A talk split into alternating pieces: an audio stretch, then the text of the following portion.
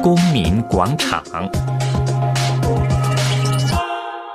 各位听众，以反强迫拆迁维权为主旨的麻雀行动，借联合国第六十九届大会召开前夕，进入与纽约的联合国总部大楼进行请愿抗议活动。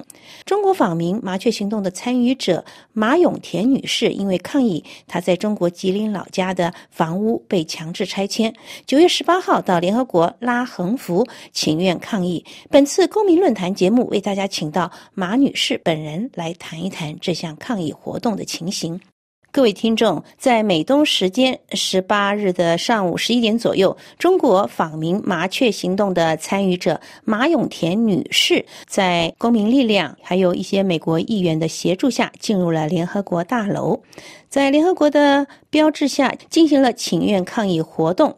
那么，我们现在就请参加这次抗议活动的马永田女士。呃，马女士你好，你好，马女士。呃，你们这一次的活动怎么就这么容易就进到这个联合国大楼里面去示威了呢？嗯，当时我们准备的也比较充分，就说整个安检呢，我们把它呃。容易安检出来的东西呢，我们全部都扔在外边嗯，所以说我们进去的时候比较顺利。嗯，那么呃，你们这一次的抗议行动的呃诉求呃主题是什么呢？主题就是呃，原来听说习近平主席要来联合国开会，我们主要是针对习近平主席的到来，但是后来听说他不来了。我们的主题就是习近平主席，请你解决吉林省马永田强拆被强拆。嗯。第二个呢，就是说徐延江这种恶官如果不除，民生空谈。嗯。呃，最后我们是麻雀行动的标。嗯。那您谈一下，就是说你们家被这个强拆的情形是怎么样？还有这个你说的这个徐元江又是怎么样的一个人呢？呃，徐元江是当时就是管拆迁办的主任。主要就是他勾结开发商。我当时是在吉林省长春市办了一个陶瓷公司。嗯。当时那是零一年，徐延江在拆迁办当主任。嗯。他违法给开发商下发房屋拆迁许可证，然后我根本就不在他拆迁范围之内。嗯。拆迁办两次给我下发行政文书，第一次是强限期搬迁决定，就什么也不给我，你赶紧搬走。然后我在服役办公室打赢，就认定他这种行为是违法的，不允许他这样做啊。呃，第二次给我下裁决，下裁决就是我的工厂按民宅给我补偿，嗯，呃，又没有具体的方案。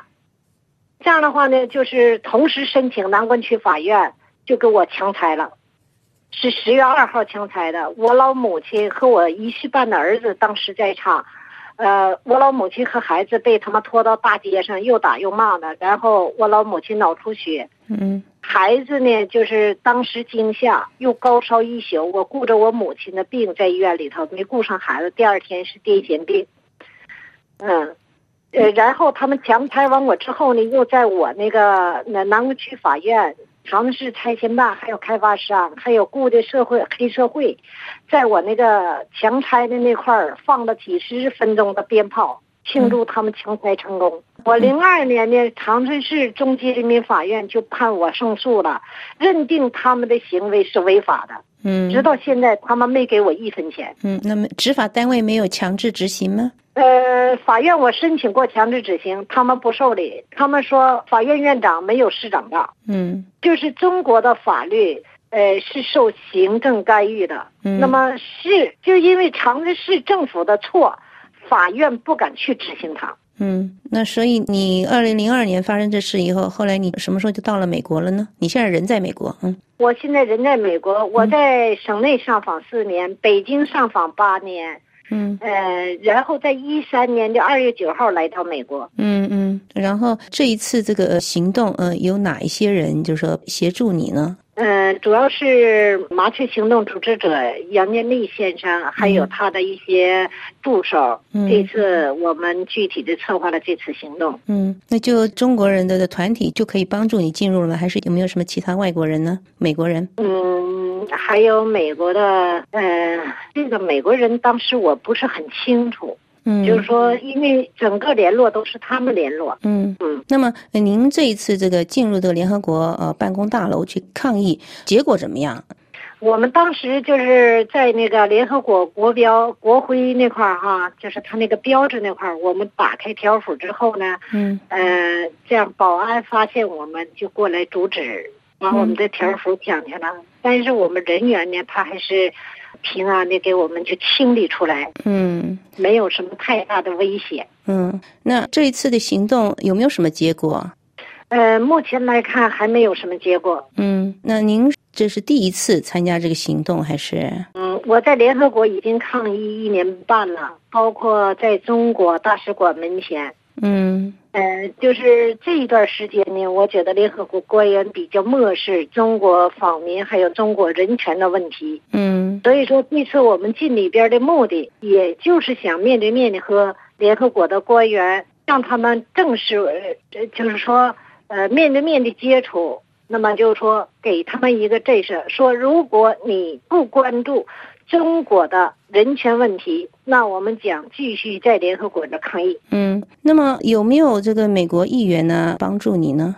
啊，有美国议员丹尼尔帮助我，嗯就是说几次接触，他已经对我的案件进行关注。嗯嗯哼嗯、然后呢，打算通过外交的手段向中国大使馆发信。哦，他这样跟你们说了。对，嗯呃，那么您刚才说你过去这一年来呃曾经在这个呃中国大使馆去呃参加涂鸦这个拆字这个行动，你谈一下好吗？呃，涂鸦拆字这个行动呢，也是联合国这些访民呢，就是说是抗议中国的拆，主要的主题目的就是说，你把我们的房子违法的抢去，那么访民在你的墙上涂一个拆字，这只是一个微不足道的小小的还击。嗯如果你一直这样继续下去，你就是强拆完之后，你抢完就是不给，嗯那么我们是不是可以背着镐头去刨你的房子？嗯我们主要的目的就是给他这么一个反思，就是中国的拆迁问题实在是太多太多了，老百姓受害也太多了。嗯那么你扒到一定程度，老百姓会不会去扒中南海？如果扒你不行，那么你扒老百姓为什么就可以？嗯主要就是反映这么一个事实。嗯。那您本人参加过哪些这个呃石林馆前面这个涂鸦拆字的这个行动？你叙述一下好吗？呃，这个具体的我并没有参与，嗯只是呢，就是说麻雀行动曾经组织过这种活动，嗯嗯嗯。嗯、但是我没有具体的去涂鸦。好，就这件事嗯还有没有加以说明的？呃，希望中国官员通过我们的各种方式抗议，能够反省自己的行为，不要把老百姓逼上一个绝路，嗯去和他抗衡。嗯嗯嗯，好的，那就谢谢你哎啊。好的，我们现在同时也为大家请到麻雀行动的负责人、公民力量的负责人杨建立博士，为我们说明一下刚才马永田女士提到的大使馆拆迁等等的涂鸦拆字的行动。杨建立，你好。你好，哎，杨建立，刚才那个马永田提到的麻雀行动在大使馆的拆的呢，你可不可以向听众朋友介绍一下这个是什么行动？你们做了些什么？哎，这个麻雀行动啊，是两千一零年开始的，是帮助中国的被强拆土地被剥夺者的维权行动。嗯当时我们的第一个活动就是在联合国进行，而且有成功的案例。后来呢，很多的人就加入了麻雀行动，而影响越来越大。从两千一三年五月份开始呢，就是有人啊、呃他声称呢是麻雀行动的支持者，在世界啊各地啊，就是拆中国驻外的大使馆和领馆。嗯就是所谓的拆呢，就是说在涂鸦，在他的大使馆的建筑物上涂鸦，嗯啊，写一个红色的拆字，圈上，这是中国这个特色，表达一个意思，就是你拆我们的家，我们就拆你的这个大使馆是啊。然后这种做法呢，连续的在几个国家里发生啊，美国、加拿大、澳大利亚、法国、比利时。啊，等等国家，所以呢，这个很多人呢认为是麻雀行动，就是我们公民力量直接策划和安排的。嗯这个可能大家有点误解，我觉着可能是因为麻雀行动的支持者很多，他们是自行这个进行的这种活动，而且是打着那个麻雀行动的旗帜。啊嗯，那到目前为止有哪些国家的中国大使馆被拆了？呃，美国、加拿大、澳大利亚、呃，法国、呃，比利时和奥地利，嗯一共是六个国家。嗯，好的。嗯您刚才说这个麻雀行动，嗯、后来有一些成功的案例，譬如说有哪一些？呃，最早的麻雀行动的参与者是上海的访民胡燕，当时呢正好是赶上这个上海世博会，呃，他们家的房子被拆迁。胡燕，那他的房子呢是在上海世博被给盖了一个展厅，那个展厅呢是给这个上海市啊是给了联合国使用了。啊那这样的话，我们有一个由头来上联合国去上访，嗯就是你联合国免费使用的展厅是别人家的房子被强拆的。哦但是我们就把这个他带到联合国来，然后创办了这个麻雀行动。麻雀行动的意思是什么呢？就是麻雀虽小，也要保护自己的巢，嗯所以全称呢叫麻雀护巢行动。嗯后来就大家都知道是麻雀行动，嗯因为他那个案例的成功呢，引起很多人的关注，大家也都纷纷的加入了这个麻雀行动。你说的成功就是示威成功，但是有没有结果呢？房子怎么样了啊？啊，他成功的意思就是说政府给他的补偿，哦，有补偿，嗯哼，嗯嗯嗯，就是示威之后获得补偿。啊，获得补偿嗯，好的，是维权成功的一个案例。对，嗯，好的，谢谢杨建立博士为我们的说明谢谢。好的，各位听众，以上公民论坛为您采访了九月十八号去纽约联合国大楼示威抗议强拆迁的马永田女士，以及麻雀行动的负责人杨建立博士。本节目是由珍妮特为您主持的，感谢您的收听，我们下次节目再会。